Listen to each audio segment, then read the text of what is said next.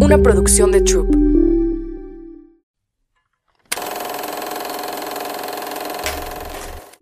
Hola, yo soy Carla Cardona y esto es Querida Valeria. Querida Valeria, a lo largo de tu vida habrá ocasiones en las que te metas en una caja y no te vas a dar cuenta. Esa caja estará llena de juicios, de historias falsas, de papel de víctima, de culpas ajenas, de enojo, de insatisfacción y de mucha falta de responsabilidad. Es un lugar en el que difícilmente te podrás hacer cargo de ti misma y eso tendrá diferentes consecuencias en tu vida. Esa caja es la resistencia a la vida que te toca vivir. Para este episodio tengo a Marisa Gallardo, apasionada del comportamiento humano, se define como una acompañante y entrenadora para deshacer nudos mentales y emocionales. Ha dedicado gran parte de su vida a la investigación y al desarrollo de técnicas para la liberación de la prisión mental coach ontológico certificado por el Instituto MMK, donde actualmente colabora como maestra. Es conferencista y autora de El libro con alas y Spa para el alma y es host de su propio podcast. Bienvenidos a todos a un episodio más de Querida Valeria. Yo estoy feliz de tener a Marisa conmigo. Bienvenida, Marisa. Hola Carla, estoy muy emocionada de estar contigo hoy aquí más para hablar de este tema que creo que es un tema muy interesante, pero que aparte todos vivimos. Es imposible no entrar en una caja este, en el día a día, ¿no? Entonces, feliz. ¿Qué tal? Muchas, muchas gracias por, por aceptar la invitación. Eres la máster para hablar de este tema. Creo que tú de muchas maneras me has introducido a este tema sin yo, sin yo saber que estaba empezándome empezando a conocer un poquito más, ¿no? Porque les platico que yo hace poquito, hace como tres semanas terminé el libro que se llama La Caja. Luego les comparto todo esto en mis redes sociales. Y fue un libro que me marcó en el sentido que vino a sumar mucho a conceptos que yo ya venía trabajando y que resonaban muchísimo con, con, las pláticas que teníamos, porque dan, dan, ustedes en el proceso MMK unos cursos, híjole, impresionantes. Y ahí empezaba a resonar con el tema de las historias, de las historias que nos hacemos en la cabeza, de cómo necesitamos que el otro sea el malo del cuento para que yo sea la buena. Ay, no, no sabes qué emocionada estoy. Nomás de decirlo ya me empiezo a emocionar. Y quién mejor que tú para tratar este tema, ¿no? Y quiero empezar, eh, siempre hago una, una pregunta para saber con quién estamos sentados y que me platiques un poquito cómo entraste en el mundo del desarrollo humano, del, del coach, eh, no sé si se diga ontología, ¿cómo se dice? Sí, del coaching ontológico. Ok, coaching ontológico. Y saber cómo de dónde nace en ti para que contactes como con esto muy primario que todos tenemos al iniciar y que después se va desarrollando. Bueno, pues la vida misma, ¿no? Yo te diría que mm, durante mucho tiempo viví metida en una caja y metiendo a Raimundo y todo el mundo en cajas. Entonces, este, como que eso me hacía vivir con mucho miedo, a la defensiva, totalmente desconfiada de la vida. Aunque siempre he tenido un espíritu muy alegre, sí. Eh, no, no me relajaba con la gente. Eh, fui la típica este, adolescente que no le decía a nadie quién le gustaba porque no quería estar expuesta ni verme vulnerable delante de nadie. Entonces, como que muy digna, orgullosa, pero miedosa. Ok, claro, claro. Eso es lo que se esconde, ¿no? Detrás de Exactamente. todo eso. Eh, la verdad es que la vida misma, como que em, a pesar de sentirme en mucha desconfianza, siempre me ha dado mucha curiosidad. Entonces, desde muy eh, joven tuve un interés en entender cómo funcionaba la mente me gusta mucho el cine y desde muy joven que veía películas, como que me gustaba irme más allá de por qué este personaje actúa de esta manera, qué está pensando, qué está creyendo, cuál es su lenguaje. Era como algo que me visitaba. He tenido una vida, este, la verdad, yo sé que estamos en una época en la que como que tengo esta sensación de que para tener derecho de piso tendrías que tener una historia de víctima y se me hace que no todo el mundo tiene por qué, claro que sí, ¿no? Y, hay personas que la tienen y, eso está bien, ¿no? Y, se vale y además hay que todos tenemos nuestra historia de víctima en algún punto. Lo que pasa es que a nivel mente dual hay historias que suenan más escabrosas que otras o más fuertes que otras. Yo en lo particular, mi historia es, eh, en ese sentido, no es tan este, como dramática. Dramática, ¿no? Claro. Sí viví la muerte de mi hermano a una, en un accidente de coche, él se murió a los 18 años y eso sí hizo un cambio en mi forma de estar en el mundo porque me activó muchos miedos de los que ya tenía, pero como que se me dispararon. Pero te diría que no ha sido solo eso, sino que creo que el no sentirme a gusto bajo mi propia piel, el, estar constantemente en delirio de persecución, el, el estar este, en, en, en, un miedo, fue lo que me llevó a decir, bueno, tengo la curiosidad de ¿por qué esta persona vive lo mismo de una manera diferente a la mía? ¿Por qué no entra tanto en el drama, en la preocupación o en el miedo? ¿O por qué de esto hace una fiesta o una celebración cuando yo lo veo X? O sea, ¿qué, ¿qué es lo que hay diferente en nosotros? Y entonces así empecé, estudiando, eh, empecé a leer mucho, empecé a escribir mucho, que fue parte de mi proceso de, de, pues de, liberación ¿no? personal. La escritura, como que yo entraba escribiendo todo lo que me atormentaba en mi mente, en mis pensamientos, y en la misma escritura, hazte cuenta que empezaba contando la historia de víctima, que podríamos decir, y después como que se me iba, eh, eh, de una parte como intuitiva, me iba, iba escribiendo la respuesta a eso que me estaba pasando. Entonces, y me surgían como muchas preguntas con las que me cuestionaba y me di cuenta de que ahí está la liberación, en no creerte todo lo que piensas, sino en cuestionarlo, en ponerle un signo de interrogación, porque entonces ya no es una verdad absoluta eso que te, que te atormenta, sino solo es una posibilidad. Y así fue como entré en el mundo de, estudiar esto, luego me certifiqué en el Instituto MMK este, de la mano de Alejandra Llamas, este, y llevo muchos años dedicándome a esto, la verdad que empecé te diría que de una forma muy eh, que ni me lo esperaba, ¿no? Eh, viví un tiempo. Sí, fue sucediendo. Viví un tiempo fuera de México y ahí empecé a escribir una columna para una revista y de ahí empezó a escribirme gente como que le interesaba eh, tener un acompañamiento conmigo. Y yo decía, pero si yo no estudié psicología, o sea, ¿con qué autoridad moral me voy a sentar con estas personas? Claro. Y entonces decidí fueron, ser honesta y decirles, mira, yo no tengo ni idea de nada de esto. Lo único que puedo hacer es escucharte y ofrecerte unas preguntas y tú vas a encontrar tus propias respuestas, ¿no?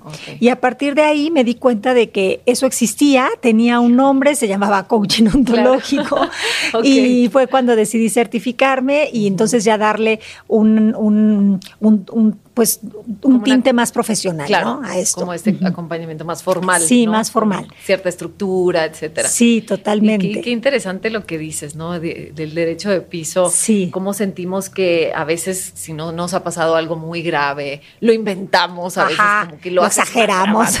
¿no? Y no, y, yo siempre digo eso, eh, porque me preguntan de repente, como que Carla, pero es que ¿Qué, tengo que hacer para iniciar en este camino de, la sanación o de cualquier tema que tú estés empezando, ¿no? Como que, ¿qué necesito? Y yo, lo único que necesitas es no estar conforme con lo que tienes, es sentir que esto que tienes no te funciona, porque para mí en mi proceso personal fue muy confusa esa parte de decir, pues es que mi vida está bien.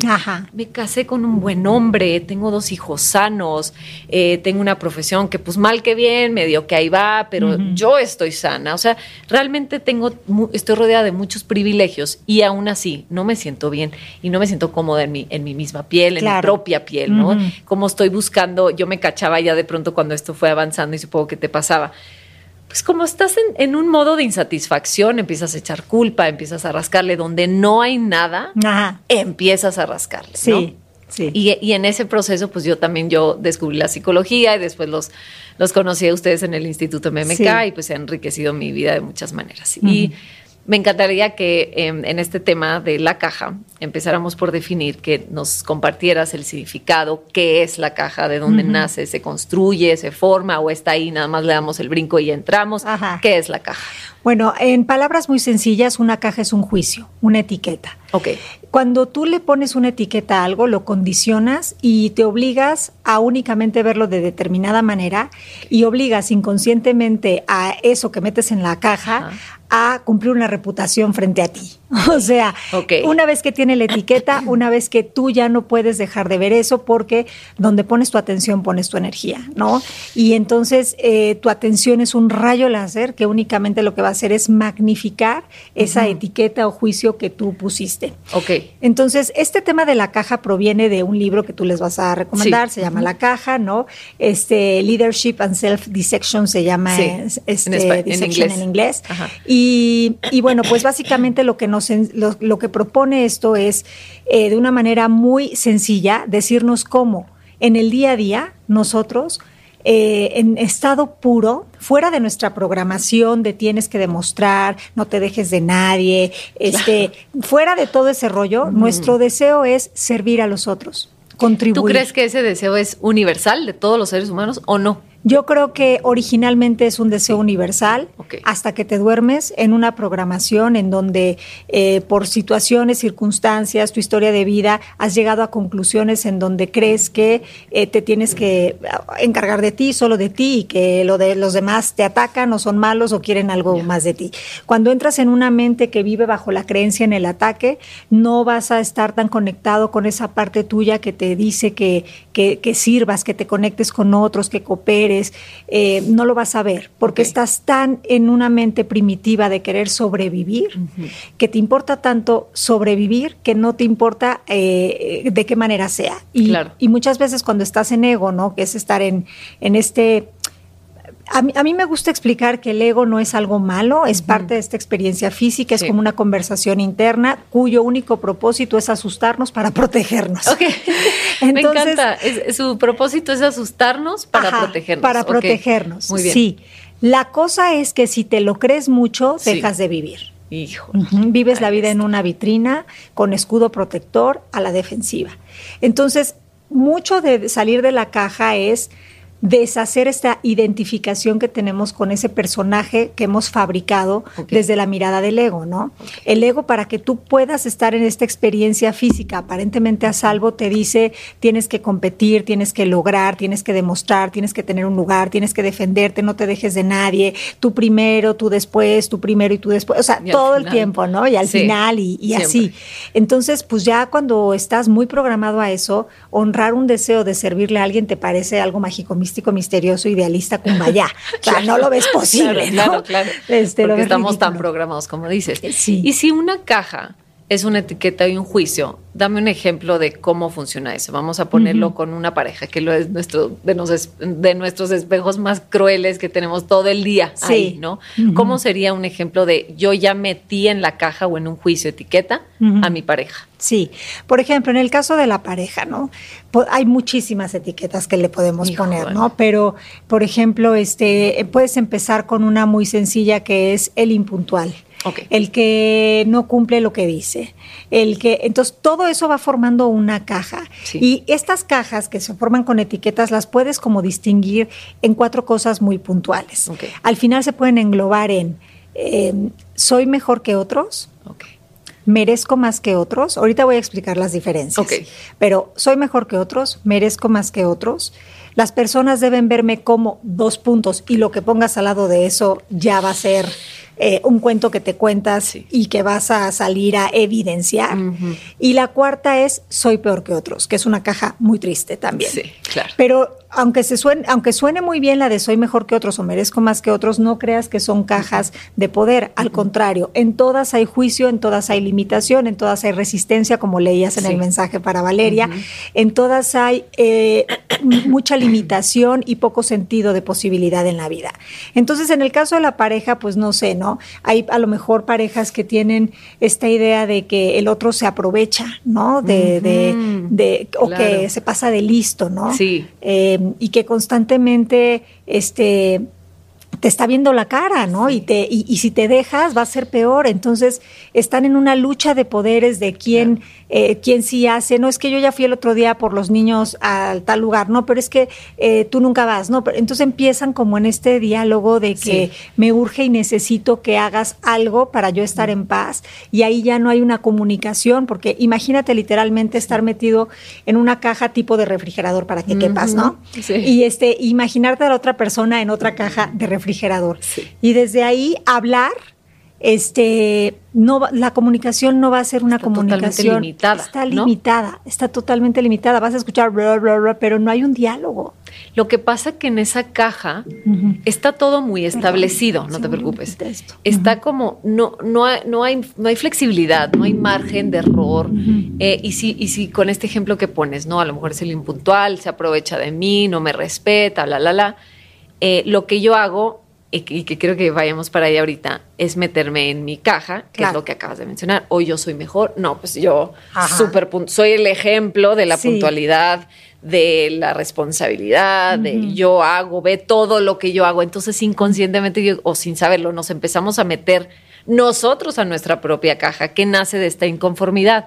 Pero cuando esta inconformidad si está digamos, validada o si es justificable, porque pues las personas vamos a darte todos los argumentos y las pruebas de que es que ve, ve la lista, a las seis llegó, pero a las seis cero. O sea, realmente si me pides evidencia, te la voy a dar. Sí. ¿Qué pasa con eso? Cuando sí podemos comprobar eso que estoy diciendo. Bueno, primero que nada, lo que dices es muy importante. En, el momento en el que tú metes a alguien en una caja, tienes un juicio, una etiqueta, una caracterización de esa persona, en automático tú estás en otra. No hay forma de meter a alguien en una caja y tú no estar en una caja. Híjole, o sea, anoten eso. Sí. Sí, o sea, para hacer el papel de, de buena, tiene que haber en tu casting de la vida un villano. Para hacer el papel de la puntual, tienes que llamar a tu casting de la vida un impuntual. Para hacer el papel que se te ocurra, en automático te pone en una caja. Y estar en una caja no es estar en un lugar de posibilidad, de responsabilidad, de presencia y de conciencia, que es lo que más queremos, ¿no?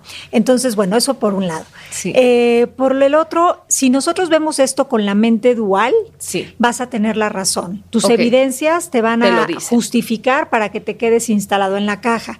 Pero ahí no hay relaciones funcionales, solo hay relaciones de necesidad, de urgencia, de dependencia, de, demostrar que yo valgo más que tú, de competencia. Entonces estas relaciones mm. eventualmente van a tronar. ¿Por qué? Porque no está habiendo por parte de ninguno de los dos esta inteligencia emocional y espiritual que es la que deshace todo este comportamiento. Es humano que nos metamos en cajas, pero es divino que nos demos cuenta de que si queremos realmente tener relaciones más amorosas y más funcionales, y no hablo solo de pareja, con hijos, con amigos, con eh, compañeros de trabajo, sí. requerimos hacernos dos pasos para atrás y ver qué tipo de observador estoy siendo, qué intérprete de la vida estoy siendo, dónde está mi atención en encontrar el arroz negro, en ver lo que no sirve y lo que no funciona, o en, en, en, en poner la atención en que no importa lo que el otro esté diciendo o haciendo. Estoy determinado a, incluso en silencio, ver su grandeza, aunque él no la haya visto todavía. Y esto es, suena muy mágico, místico, misterioso, pero hace milagros. O sea, las relaciones cambian cuando uno de los dos eh, decide, darle la vuelta a eso. Y por ejemplo, es que todo lo que estás diciendo para mí es así como oro molido y cae cae en un lugar increíble de mí porque recuerdo perfectamente cuando lo descubrí, sobre todo lo que estás diciendo, porque luego es común, no vamos a, totalizar, ¿no? Pero es muy común que las mujeres nos, nos metamos en la caja de la buena. ¿no? Que además, si quieres decir que sí tenemos un entrenamiento cultural, que las mujeres tenemos que tener tales características como portarnos bien y calladitas y, bonitas y lindas y serviciales, ¿no? Como que se nos puso todas estas etiquetas que, bueno, habrá quien las viva de una manera mucho más activa que otras, ¿no? Pero yo sí me acuerdo porque en mi caso muy particular sí estaba esa característica de ser la buena, pero ya no la buena de de que a lo mejor las personas me vean como, miren, Carla, qué tipaza o qué linda. No, ya era para encontrarle lo malo al otro. Claro, claro. Y ahí superioridad. me híjole, pero yo está cañón yo porque trabajo mucho con el tema de la humildad. La humildad a mí me ha, dado los regalos más grandes de mi vida. Me ha abierto la, así, me ha quitado los lentes, me ha sacado de la caja. O sea, es, no sentir que eres tan importante en la vida. O sea, ¿quién soy para, ay, qué impuntual? ¿Y, tú qué? O sea, ya te volteaste a ver, ya viste qué sí haces y qué no haces. Creo que lo de menos es ser impuntual o no ser impuntual. O sea, ¿qué estoy queriendo demostrar? Y quiero que me compartas a lo mejor un par de preguntas que nos podríamos hacer cuando ya nos cachamos etiquetando al malo, porque creo que un síntoma, y me corregirás, eh, es empezar a ver que no solo es mi pareja, ya es también mi colaborador en el trabajo, ya es, mi jefe, ya es mi hijo. O sea, no, casi nunca va a ser solo uno. No, no, no, es solo uno. Ok. Son varios. De hecho, son varios porque eh, tú estás proyectando lo que no aceptas de ti en los demás. Ok. Entonces, a partir de ahí. Eh, es mucho más fácil decir, pues esto de lo que te choca, te checa, que a veces a la gente, y a mí personalmente esa frase me caía en pandorga, pero esto de que, no, y es más, ¿no? Es que es impuntual y tú traes una lista para demostrar cómo tú eres muy puntual. Claro. Sí, pero la proyección va también no solo porque hagas lo mismo, sino porque o tienes la creencia, el pensamiento, y si tienes la creencia tienes la vivencia, y también por estar en el exceso. O sea, tú este, en la vida, si tú te consideras una persona buena, ¿no? Buena eh, con slash superior, para poder hacer ese papel, tú estás negando de ti que en ocasiones tienes momentos en donde no eres tan buena. Tienes momentos en donde eh, te has sentido menos. Y como no te gusta esa parte de ti, pues las sombras lo que no quieres ver lo mandas para allá atrás, ¿no? Pero la vida es una escuela muy maravillosa en donde no importa que no lo veas en ti, la idea es hacer consciente lo inconsciente y que pase, como diría la señorita Laura, que pase el desgraciado o la desgraciada que me va a mostrar todo esto que yo no acepto de mí. Entonces va a llegar el impuntual, el mentiroso, este, la manipuladora, eh, todos, todo lo que no quieres ver en ti. Y vienen con la finalidad de que integres. Entonces, no es solo una caja vivir en la vida en, con etiquetas y juicios, que es parte de la humanidad, es estar en una caja, pero también parte de la humanidad es despertar y desaprender esas cajas. Claro porque si no te quedas en un lugar muy rígido, muy fijo, en donde... Muy pobre. Muy, muy pobre. Muy escaso. Y te pongo ejemplos del día a día, o sea, por ejemplo, me gusta mucho cuando explico esto, poner este ejemplo, porque me ha pasado, me ha pasado que voy al súper sí. y este, voy con mi carrito lleno de, ya sabes, de, de cosas para la semana, y entonces llego a la caja y veo que a lo mejor hay una persona atrás de mí que trae dos productos y una parte de mí me dice, no te pases, o sea, traes el carrito lleno, deja lo que pase. Pero otra parte de mí me dice, pues sí, pero pues yo traigo prisa y yo llegué primero y finalmente hay caja rápida, que se forme en la caja rápida. Entonces en ese momento yo ya estoy en una caja. Todo está pasando en mi mente, pero estoy en una caja. Y entonces no estoy honrando el deseo de contribuir, de servir al otro, de ser un puente para los demás, porque cuando hago eso con los otros lo estoy haciendo conmigo. Claro. De generar bienestar. Claro. En ese momento me acabo de justificar diciendo, hay caja rápida, yo traigo prisa, que la haga como pueda. Y eso ya no honré lo que quería y eso se llama autotraición o autodecepción. Y cada que tú haces una cosita que no es la que honra tu corazón, algo internamente siente como ouch. Claro. Y es muy sutil, ¿no? Es, muy sutil.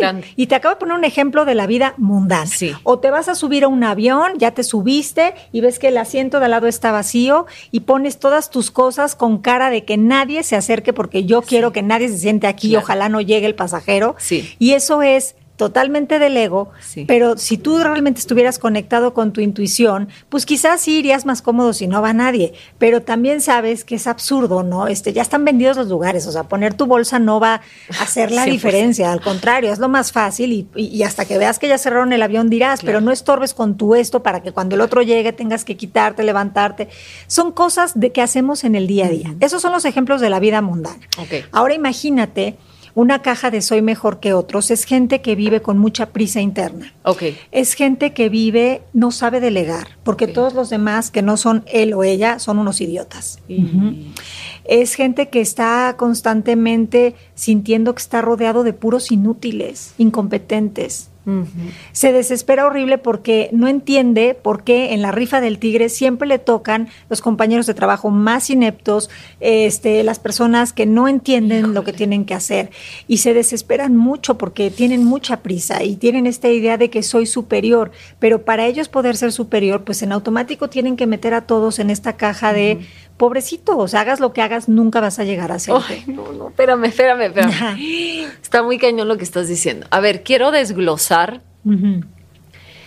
cómo es esto, porque es muy sutil, ¿no? Es muy, chiquitito, suceden en segundos, en, a veces en milésimas de segundos es cuando empiezo, que, es lo que quiero que hablemos de la autotraición, sí. ¿no? La autotraición, como yo a veces lo platico, no necesariamente, y creo que me interesa mucho más esta chiquita, la del día a día, no es esta cosa grande, no es quería ser actriz y mejor me fui a estudiar administración de empresas. Eso es otra historia, eso son decisiones de la vida que nada que ver, e, eso será para otro podcast, ¿no? Estoy hablando de lo chiquitito. Vamos a poner ese ejemplo. A mí me encanta un ejemplo que, porque sé que muchas de las que me siguen y las que están aquí son mamás, ¿no? Hay un ejemplo del libro que a mí me trastornó y me voló la cabeza porque fue muy claro y muy familiar, ¿no? Que fue el de, a ver, estamos dormidos y son las 3 de la mañana. Y el bebé empieza a llorar. Supongamos que hay un recién nacido de dos semanas. Sí. Y entonces eh, la mamá no se despierta, o sea, yo no me despierto, pero mi, esposo sí, ¿no? El esposo escucha el llanto y la esposa está tan cansada o lo que sea que genuinamente no se despierta ante el llanto del bebé. Pero el que sí se despierta es el, es el esposo. Y él lo que hace en vez de honrar su deseo, de decir, porque el, el deseo es ese primer instintito que sucede, ¿no? Como dices tú, la característica es el servicio al otro. El servicio, ajá. Es tu instinto que... Y es lo que tiene sentido común, o sea, tú lo acabas de escuchar llorar y el sentido común te dice de atenderlo. Exactamente, ¿no? Se te despertará lo que cada quien, instinto, no instinto, lo que sea, pero sucede eso. Y en vez de honrar tu deseo, te empiezas a hacer la historia un autosabotaje total. De que tengo que trabajar mañana, que qué floja mi esposa, la voy a despertar, no es posible. Ella no trabaja. Ella no trabaja. Mañana no madruga, ni siquiera va al gimnasio, no tiene ninguna otra ocupación más que encargarse de la bebé o del bebé. Y yo mañana tengo que ir a trabajar, yo soy el proveedor de esta casa, o sea, no puede ser ni que llegue a la casa y que no, no piensen que yo quiero dormir mis horas porque yo mañana tengo un día muy pesado. Yo soy el que mantengo. Yo soy el que mantengo a la familia.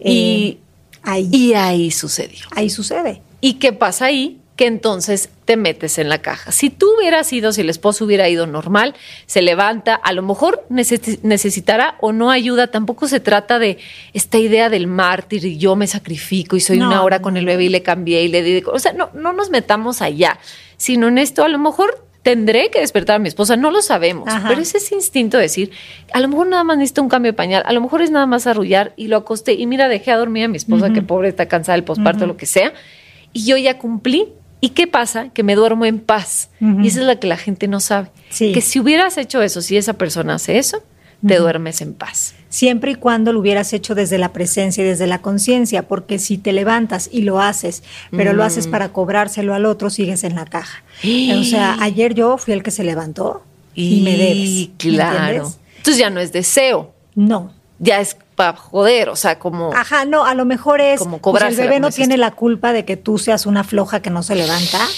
¿sí? Pero que sepas que esto no se vale.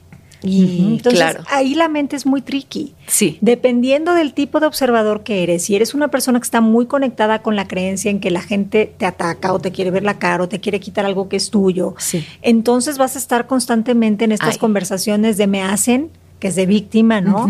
este, me hacen, me dicen, me quieren quitar, no me dejan, todo esto es totalmente... Se aprovechan. Ajá, se aprovechan. Una mentalidad de víctima. Entonces, eh, honrar el deseo, puedes honrarlo y llegar a la conciencia, hacer peticiones y acuerdos con tu pareja y decirle, oye, yo me levanté ayer con el bebé, este, porque lo escuché, se ve que tú estabas súper profunda, pero a ver, ¿por qué no hacemos un plan de cómo nos vamos a relacionar con esto? Porque, ¿no? Y eso ya es como más honesto, eso ya es otra cosa. Porque mi deseo también a lo mejor sí es dormir, a lo mejor, ¿no? Hay que ver el caso, ¿no? Porque a veces, y eso es lo que fui descubriendo también, no solamente es el servicio al otro, a lo mejor es un límite, de a lo mejor sí, claro. ya todo el mundo está contando conmigo, yo compro, yo pago, yo eh, eh, estoy inundada de peticiones de los demás, todo el mundo, ¿no? Y ahora es decir, honrar mi deseo es quedarme en mi casa y decir no. Claro. Es quedarme a dormir y no ir a ese lugar y que no, no mentir quiero por convivir. Totalmente, sí. Pero entonces ahí creo que esto es muy importante. A veces la gente cuando escucha esto dice, ah, entonces ahora todos vamos a andar de dadivosos y generosos por la vida, complaciendo a todo el mundo, y entonces ¿dónde van a quedar los límites? No, no estamos diciendo eso. Estamos diciendo que claro que los límites se valen. Tú tienes que honrar tu palabra, ver lo que es honesto en este momento contigo, para actuar desde ahí. Lo que no te funciona es quedarte con el cuento de que el otro te está queriendo quitar o hacer algo que te pone en una posición en donde tú te sientes que te están haciendo daño, o te están abusando de ti, o te están viendo la cara, o, te están eh, mostrando que son superiores, o te están... O sea, eso es lo que queremos que trabajes, que te salgas de la caricatura que estás haciendo de la persona con la que te estás relacionando y de ti. Que dejes de ponerles etiqueta porque entonces lo obligas a cumplir una reputación frente a ti. Y entonces eso no te funciona. Claro porque esa persona, lo, que no tiene que cambiar la persona, tiene que cambiar tu perspectiva de ti y de la persona. Híjole, claro, o sea, no, no tiene nada que ver con lo que hizo y no hizo, sino cómo estamos percibiendo. El diálogo interno que estoy teniendo con el cuento que me estoy contando. Porque luego lo peligroso de eso, porque yo también en, el ejercicio siempre lo hago yo primero en mi vida, ¿no? Porque es bien fácil ver la de los demás. Sí. Pero a la hora que, empecé a hacer la, la mía, lo que empieza a pasar también eh, es que cuando tú estás en la caja, supongamos que con este ejemplo de no me levanté y, hice eso, yo ya metí, me metí y metí a mi esposa en la caja de la floja, desobligada, eh, lo que sea, no sé, mala madre, todo esto, ¿no?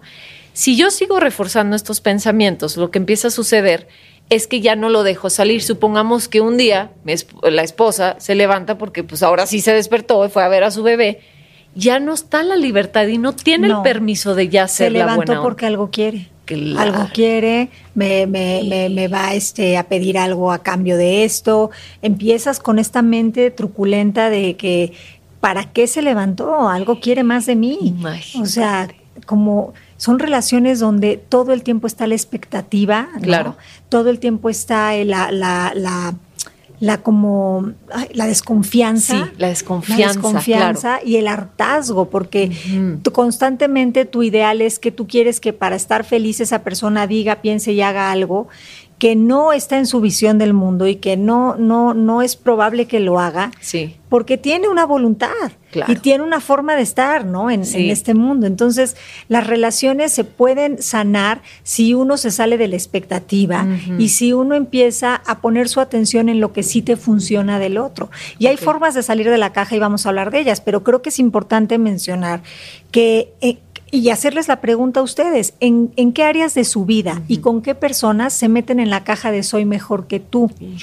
A ver, repítenos las cajas. Soy mejor que tú. sí, vamos a ir una por una. Soy, este, soy mejor que otros. Sí. Merezco más que otros. Ok. Pero son diferentes estas dos, entonces ahorita te voy a explicar. es lo que quiero saber. este, las personas deben verme como eficiente, buena onda, buena mamá, eh, este, buena mamá, eh, buena esposa. Sí guapa, atractiva, carismática, todo, todo lo que pongas ahí, aunque suene bien, es una caja y te Ay, no, espérame tantito. Es que lo, los ponemos como cualidades y resulta que no son cajas. Sí, sí, son cajas. Ok, ok, muy bien. Entonces, las este, personas deben verme como. Y luego la de soy peor que otros. Ok, Entonces, en la primera ya dijimos que las características de estar en esa caja es que eres soberbio, eres prepotente cuando hablas, tú no pides cosas, tú las exiges. Okay, Este, tú no dices algo, tú reclamas algo y tú vives constantemente con mucha prisa y con la sensación de que estás solo porque nadie te sigue el ritmo.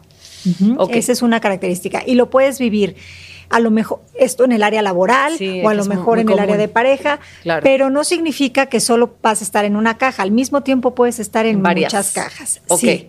Ahora, la siguiente caja de merezco más que otros es una caja en donde hay un deje como de victimez, o sea, es como yo me siento superior, pero es injusta la vida y las personas porque no me están dando lo que yo merezco. Ok. Entonces voy a la vida. ¿Qué tema el, el merecimiento? Sí. Que qué tricky, ¿no? Qué tricky, qué palabra tan inventada por el ego. O sea, la, ¿qué es merecer? Pues sí mereces y no también, o sea, ¿por qué mereces? o sea, no. Se me hace ridícula la palabra totalmente. Es más, yo hace mucho tiempo la saqué de mi diccionario personal, porque siento que lo que es existencia es y está sostenido. Y yo soy existencia y tú eres existencia y, estamos sostenidos por una inteligencia mayor y cada quien puede pensar lo que quiera. A mí me funciona esto, ¿no? Y me saca totalmente de la idea de eh, me voy a ir a dar un masaje porque me lo merezco. Me voy, que son como cosas de con las que te, justificas para muchas cosas, el merecimiento o el no merecimiento. No voy a ir ahí porque no me lo para merezco. para justificar. Te justificas y esa es una caja. La justificación habla de que estás en una caja. Ok, ok, ok. Entonces, la, la, la gente que está en una caja de merezco más que otros, es una persona que manipula para conseguir las cosas. Y es esta persona que, por ejemplo, va a pasar su amiga y va a decir, no, pues sí, sí bajo de peso, pero pues sí sabemos, ¿verdad? Que así cualquiera baja, pues se hizo la liposucción, nada más que no lo dice. Entonces nunca va a reconocer los logros de los demás, siempre los va a pelucear, a minimizar, porque es muy doloroso para esta persona darse cuenta que cree que merece mucho y que no lo recibe, y que la vida es injusta y que la gente es injusta.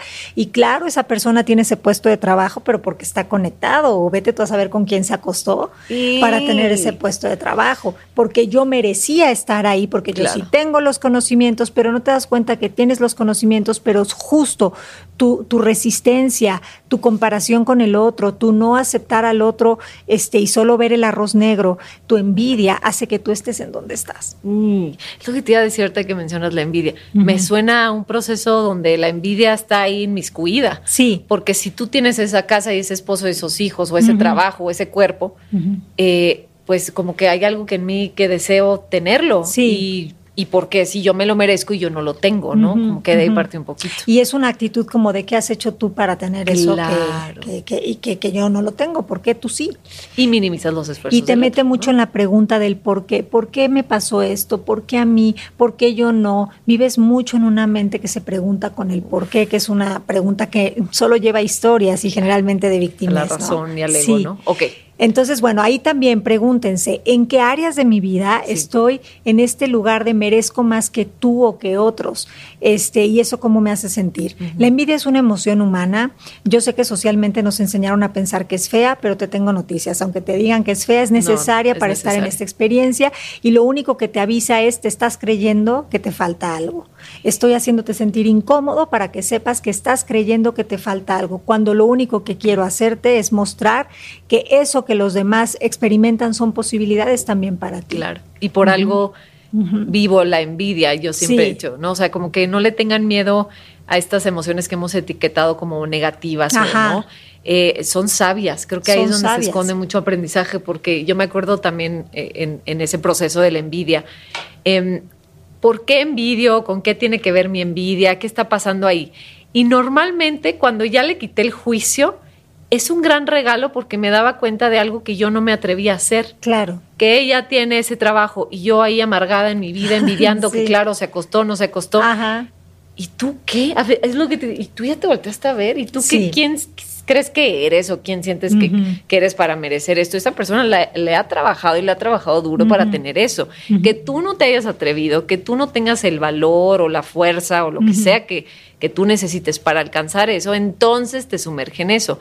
Pero a mí me parece una gran emoción para, para iluminar el caminito de qué no estás haciendo. Sí. Porque cuando ya lo haces y te metes en tu carril, se borra la envidia. O que no estás viendo, porque a lo mejor en eso queda muy claro, pero por ejemplo, alguien puede envidiar no tener a su papá físicamente, ¿no? Y, este, por ejemplo. Por ejemplo. Y eso es humano, o sea, a lo mejor te invita a tu amiga este Patty a comer a su casa y está su papá y tú sientes añoranza y sientes un deje de envidia de híjole, o sea, yo quiero yo eso. Quiero eso. Ahora en esos momentos que tú no veas físicamente a tu papá o que tú no hayas tenido una figura paterna, no significa que eso te falte y ahí otra vez va a importar mucho el mm. cuento que te cuentas, ¿no?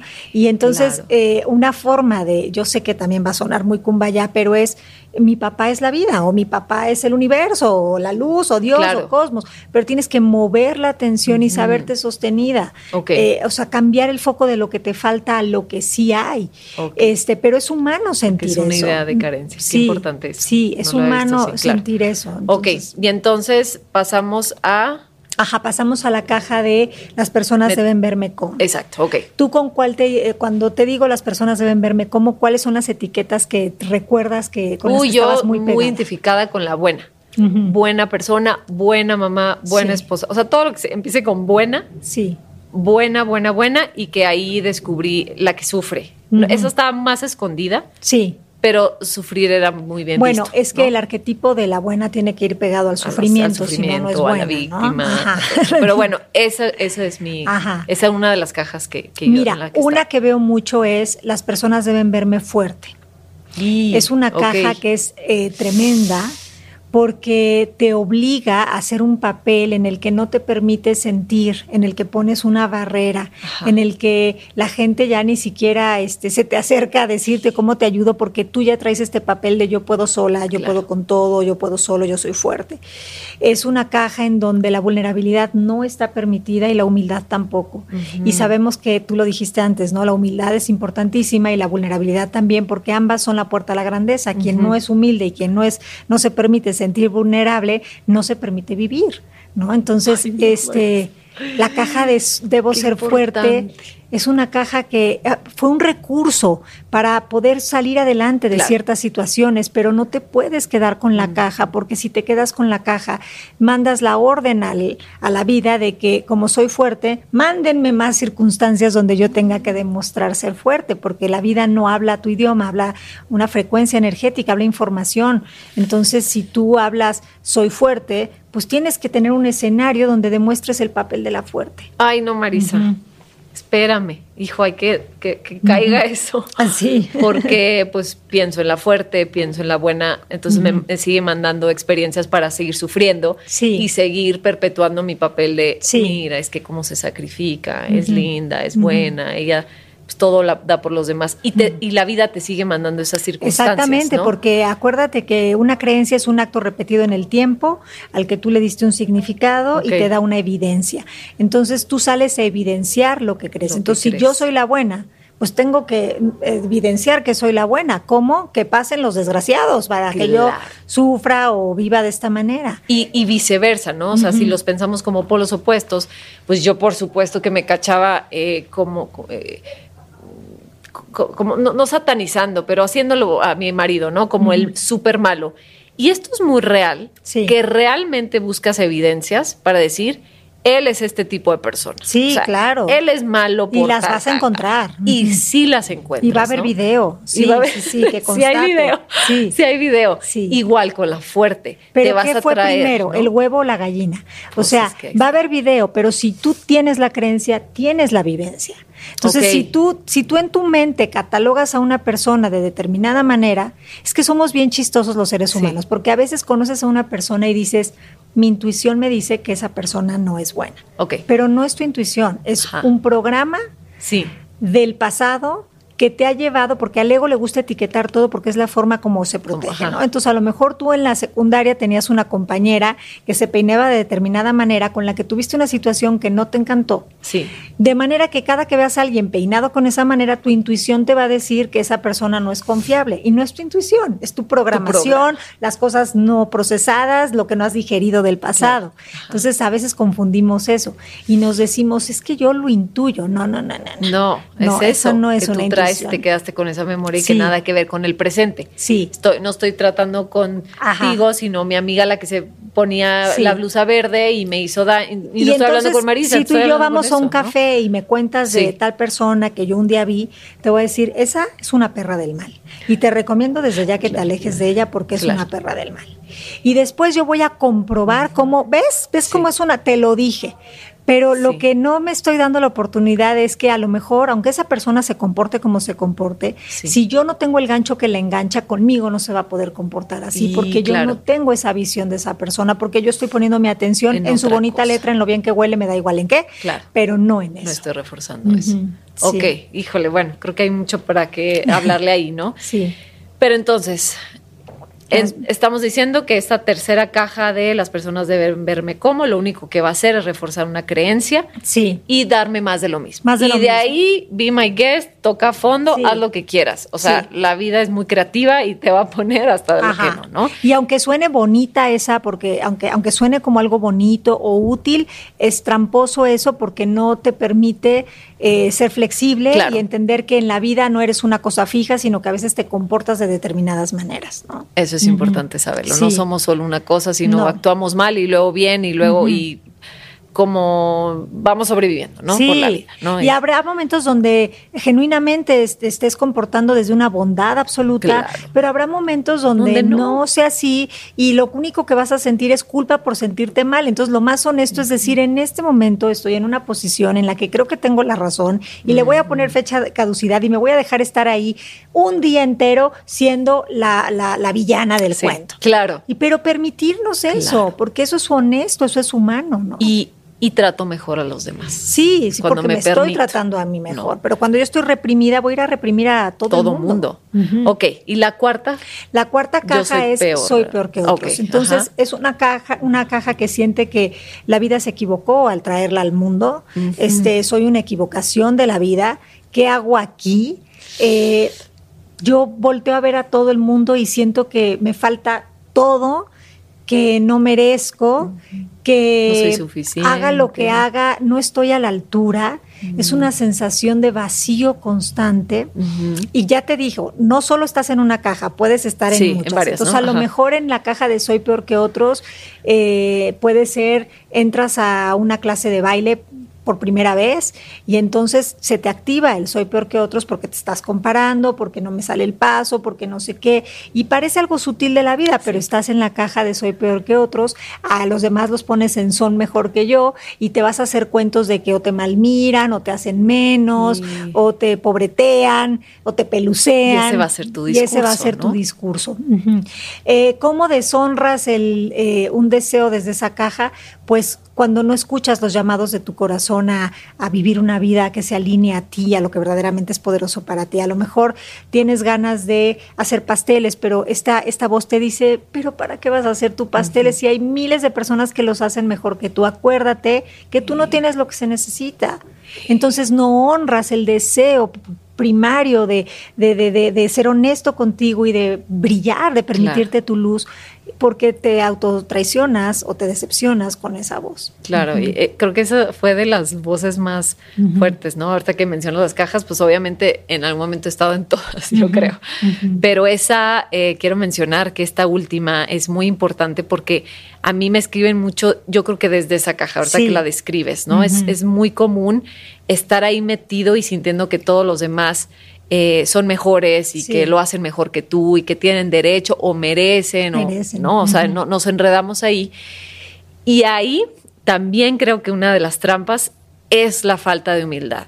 Por ejemplo, a mí yo me cachaba eh, pensando en eso, ¿no? Entonces yo me tardé mucho en, en querer emprender, crear la creación de contenido. Sí. Que lo deseaba con todo mi ser, pero entonces metida en mi caja, pues atacaba a medio mundo, porque, ay, si ella se siente quién sabe qué, no, pero no lo, hace fatal, y, ay, ¿para qué pone su podcast? Y qué aburrido si hay otros ocho millones de personas con un podcast. y, y, me empezaba a cachar, ¿no? Por eso siempre le digo a las personas, cáchense, ¿no? Observen qué, qué tipo de juicios, qué tipo de pensamientos, y después te volteas a ver, ¿no? Sí. pues tú, como, ¿por qué no? ¿O, qué, qué, estás esperando? O, ¿O por qué sientes eso, no? Y el acto de valentía de empezar a honrar el deseo y con mucha humildad, porque pensamos que entonces tengo que hacer una cosa grandiosa, nada que ver, es nada más pararte en el micrófono, no sé, si tus sueños ponen un podcast, entonces pues te paras aquí y sí, a lo mejor no lo haces súper bien al principio, pero le vas agarrando y entonces empiezas a encontrar en ti ese como que regresar a ti, regresar a lo que sí eres y dejarte de hacer esos cuentos, porque lo único que haces, que eso me encanta, es tratar mal a los otros. Ah, no, estás enojadísima con el mundo y entonces tu forma de estar en el mundo es desquitándote. Y, no se ve, es que eso hoy me da algo, porque si nos vemos como ovejitas indefensas. Sí. Y no, como esas ovejitas, tal cual.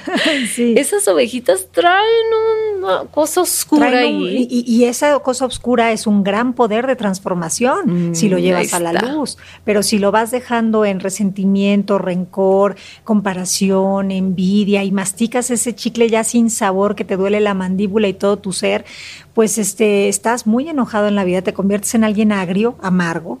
Este y y pues muy solo. Muy solo. Y te vas quedando ahí sin querer. Te vas quedando ahí. Entonces, algo que te puede ayudar en un caso así es preguntarte, quiero hacer o quiero vivir, y pongan lo que quieren vivir, pero. Y lo que pongan al lado del pero es la justificación que están usando para mm. quedarse en la caja de o soy peor que otros o merezco más que otros, que en eso se parecen un poco, ¿no? Y, y tú crees que lo que pase también en el fondo es que queramos sentir bonito. O sea, por ejemplo, eso, ¿no? Quiero honrar mi deseo de hacer pasteles, pero yo pienso que eso es una experiencia maravillosa y fantástica y no, resulta pues que es trabajo y que sí voy a ser muy, muy feliz porque voy a ser creativa y me, me voy a emocionar y voy a desarrollar mis habilidades de venta o qué sé yo pero no es una experiencia necesariamente placentera y nos la imaginamos como algo muy bonito, yo sentada haciendo pasteles y una historia maravillosa y no, resulta que es trabajo y es, requiere valentía, etcétera, ¿no? Requiere todo eh, lo que nos lleva a evolucionar y a movernos en estado de conciencia requiere valentía y también va a requerir incomodidad, que es salirte de la mm. zona cómoda, incómoda en la que estás. Eh, y obviamente requiere responsabilidad, que es la habilidad que tienes para responder.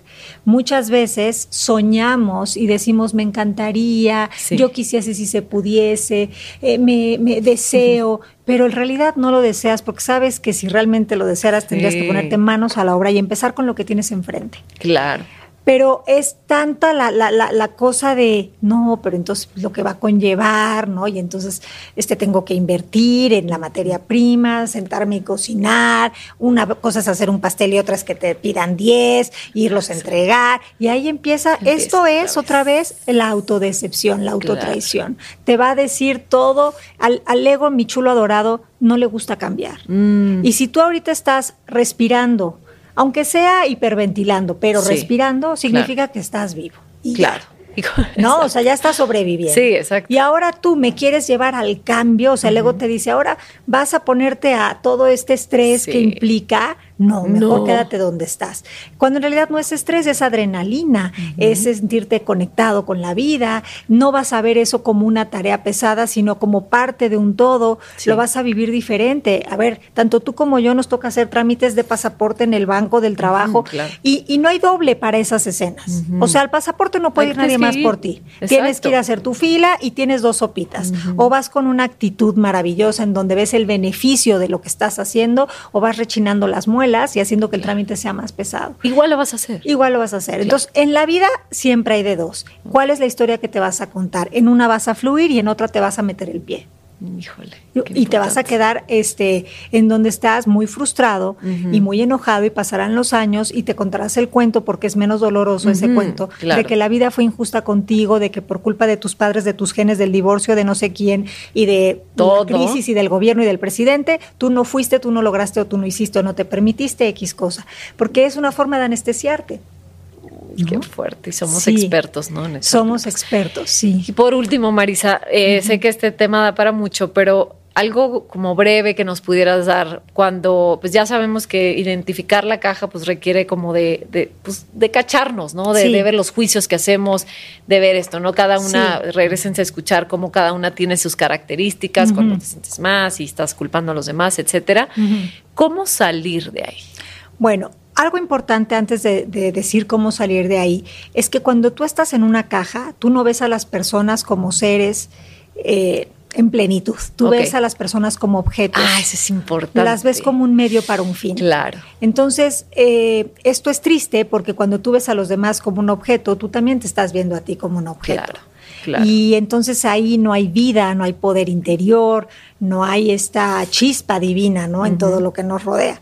Por eso es que también Em, salir de la caja implica humanizar a las personas y divinizarlas. Humanizar, dice el libro, ¿no? Pero yo le agregué divinizarlas. Humanizar es que en todo momento te des cuenta de que las personas en su mente se están contando los cuentos que justifican sus formas de actuar y que esto no está bien ni está mal, sino que es la visión de cada uno. Entonces, cada quien trae sus miedos, cada quien trae sus diálogos internos de desvalorización, sus creencias de limitación. Eh, no es que estemos justificando al otro, sino que estamos viendo que esta persona está actuando desde un lugar de reactividad y de programación y no por elección. Claro. Entonces, que tú también has estado en momentos de oscuridad, en donde no ves lo que no ves y es más triste que no sabes que no lo ves. Claro. En donde estás totalmente cegado y aún así sales a la vida y pones negocios y te casas y haces 20 mil cosas. Todos hemos hecho esto. Entonces, como que por un lado, humanizar a las personas, saber que cada uno, por más fuerte que parezca o más rotundo que se vea físicamente, trae un diálogo interno que por ahí anda torturando, porque es parte del show de estar en la experiencia humana. Dos, divinizarlo, poner tu atención en su grandeza, incluso si no la ves porque lo que dice no te gusta, lo que la forma en la que se comporta no te gusta, tus preferencias no están invitadas a la fiesta. O sea, tú puedes preferir muchas cosas, pero tus preferencias están en el ego. La conexión viene de que hagas a un lado tus preferencias y te dediques a ver eh, al otro como el ser completo que es, incluso si físicamente no lo demuestra. Y para esto te invito a que pongas tu atención en una cosa que encuentres que te funciona. Eso va a limpiar el canal de comunicación y los va a ir sacando de la caja, aunque no lo veas inmediatamente. O sea, me fijo una persona en mi pareja, por decirlo. eh, algo que me guste, algo que apruebo, lo que sea, algo como positivo. Algo que me funciona, que, agradezco y que aprecio. Qué padre que lo tiene, que gracias a eso yo, la, la, la. Entonces, durante esta semana estoy comprometida a le voy a quitar la mirada total a la impuntualidad, al que siento que se aprovecha de mí con, con este pedirme que haga 20.500 cosas cuando él solo va al trabajo. Todos estos cuentos voy a quitar durante esta semana la atención en eso, a eso y la voy a poner a este, no sé, a que agradezco mucho esto de él. Y te tienes que empezar a, invitar a poner tu atención ahí, porque eso es lo que va a limpiar, lo que va a sacarlos de la caja. Y no te puedo explicar con palabras lo que es vivir fuera de la caja, porque son instantes este, Perfectos, puros, o sea, de, en donde hay una conexión que va más allá de las palabras y que no me puedes creer hasta que no vivas y que no experimentes, ¿no? Pero sí, sí, sí los invito a que saquen a observen qué caricatura han hecho de su pareja, de sus hijos, este, por ejemplo, los hijos, ¿no? Yo me acuerdo que eh, durante un tiempo de mi ceguera total, pues para mí era mucho más fácil ponerle la etiqueta de la del mal carácter a una de mis hijas, ¿no? Ok. Entonces, este, ay, ya sabes que siempre tiene mal carácter, ay, ya sabes. Entonces, como que condicionas a la persona. Y yo obligaba a mi hija a cumplir una reputación conmigo de la del mal carácter, porque yo ya tenía esa creencia, ¿no? Esa etiqueta. Y ahí yo me ponía también en una caja de la que soporta el mal carácter de la otra, la sufrida, la buena, la madre abnegada. Buen carácter. Ajá. el súper buen carácter que vas a saber que tampoco, ¿no? Entonces, este, y em, em, no fue hasta que hice el compromiso conmigo de ver que esa fue una estrategia que ella diseñó a nivel inconsciente para transitar en este viaje de la vida, este, sintiéndose un poco más fuerte, ¿no? Em, entonces, a veces el mal carácter, pues es una máscara donde te escondes porque no quieres que te vean, porque te da miedo que toquen tu vulnerabilidad o porque te sientes muy chiquito por dentro. Y lo que empecé a sentir fue mucha compasión. Wow. Mucha compasión y mucha gratitud de que fuera mi maestra de ver eso, de ver cómo yo me hago la fuerte en muchas ocasiones, eh, este, cómo yo también tenía una creencia de que hay que flojera a la gente de, con mal carácter, qué horror, no la quiero en Yo no pierdo mi tiempo con gente así. Yo no pierdo mi gente con tiempo así, cuando en realidad yo internamente he tenido diálogos en donde tengo un pésimo carácter conmigo.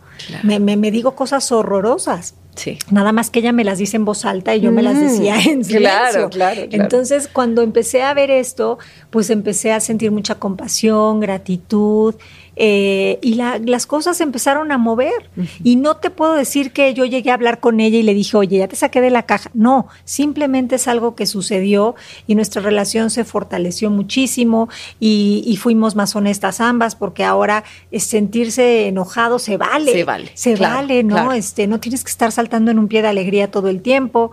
Eh, y, como que nos sirvió, nos sirvió muchísimo. Y como eso te puedo contar 20 mil, ejemplos de donde este, eh, me he salido de, cajas, ¿no? Eh, siempre teniendo muy claras estas cuatro que son como el eje que en automático te mete en cajas. Yo también viví mucho tiempo en la caja de la buena, pedía disculpas constantemente por todo. Tú me chocabas y yo te decía, perdón. Así, de, ignorar, de, hipnotizada, ¿no? Sí, claro.